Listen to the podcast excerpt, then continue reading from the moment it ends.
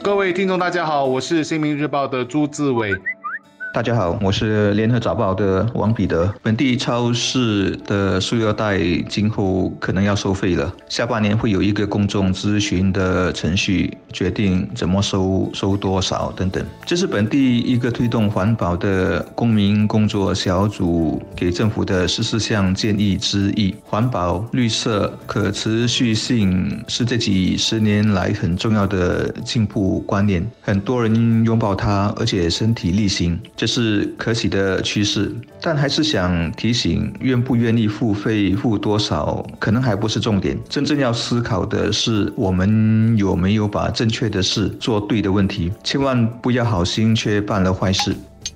是的，我们都应该为保护环境尽一份力。但对于小市民来说，有两个问题必须得到答案：一，超市要向塑料袋实行收费，顾客需要买单，那么收费是多少？当然是希望越便宜越好。第二，实际的问题来了，如果不要用塑料袋，那么到超市买东西，大包小包的，可以用什么东西取代？其实做好两件事，或许可以为这两个问题提供答案。那是一，每家每户一定要自备各种各样的买货布袋，让携带布袋到超市买货成为人们的一种习惯，就像我们肚子饿了需要吃饭那样的一种本能反应。而且我们也要教导如何为所买的货品进行分类，什么样的东西应该归类在一袋，什么样的又要放在第二袋。这是一种超市买货的再教育。第这件事是，如果有人嫌到超市买东西要花钱买塑料袋划不来，那么可以更快的进入网上购物。我相信这也会是另外一个鼓励更多人上网买日用品的好机会。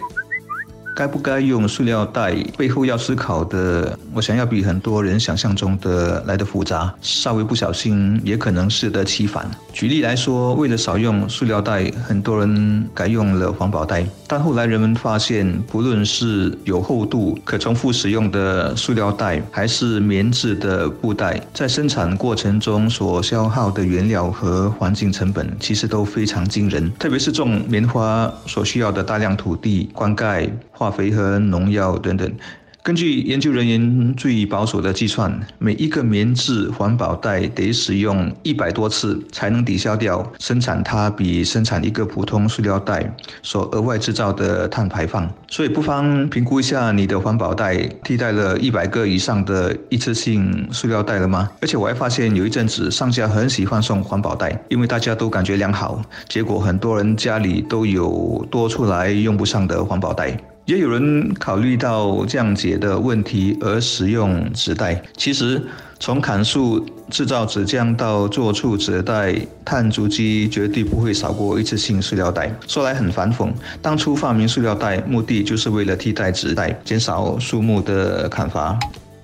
当年设计塑料袋的人，原来是一名环保分子。在二十世纪五十年代，这位名叫史腾胡林的瑞典包装设计师观察到，人们购物时会用到很多的纸袋子，这就意味着要砍掉大量的树。于是他特别想做一种牢固、轻便，并且随时都能带在身上的购物袋。在尝试了各种材料之后，他找到了一种叫做聚乙烯的物质，可以满足他的设计要求。经过努力，这位环保人士终于开发出了他最初设想的完美购物袋，那就是塑料袋。因为使用便利、价格低廉，聚乙烯塑料袋立刻被世界各地大范围的推广，取得了巨大的商业成功。然而，让图灵没有想到的是，人们用过一次塑料袋，往往就随手丢掉了。一款为了拯救环境的设计，却造成了有史以来最大规模的污染。事件发展到了今天，现在。全世界每分钟使用的聚乙烯塑料袋超过了一百万个。由于塑料袋大多是用不可再生降解材料生产的，处理这些白色垃圾只能挖土填埋或者高温焚烧，而这两种办法都不利于环保。焚烧所产生的有害烟尘和有毒气体，同样也会造成地球大气环境的污染。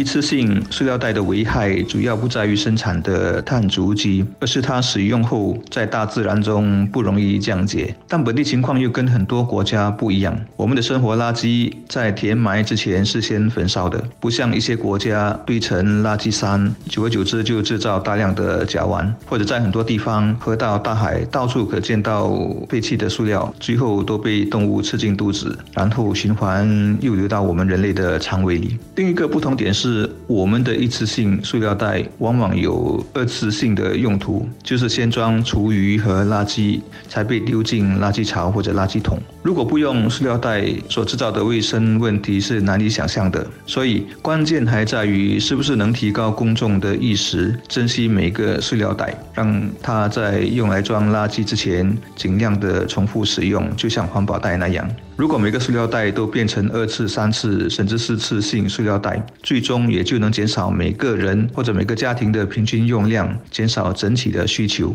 今后超市的塑料袋要付费，我想真正目的不是禁用，或是要大家去找替代品，而是改变习惯，做到节约、少用、物尽其用。总之，就如我前面所说，选择做对的事是不够的，还得用上正确的方法。这些都要求我们对事物有理性、透彻的认识，最后做出知情的取舍。其实，超市向塑料袋实行收费，是我们迈向国人都能为保护环境献力的一小步。我想，没有多少人会反对，只是宣导的工作必须是一步接着一步，以致让大部分的国人都愿意接受。我现在看到的一些评论是，例如为什么买东西塑料袋也要收费，或者超市那么会赚钱，为什么不让他们吸收等等，这完全都不是超市向塑料袋实行收费制的。原意，如果大家都把注意力放在钱，那么我们也就错失了一个为国人传达地球正在面对危机、保护环境、刻不容缓信息的好时机。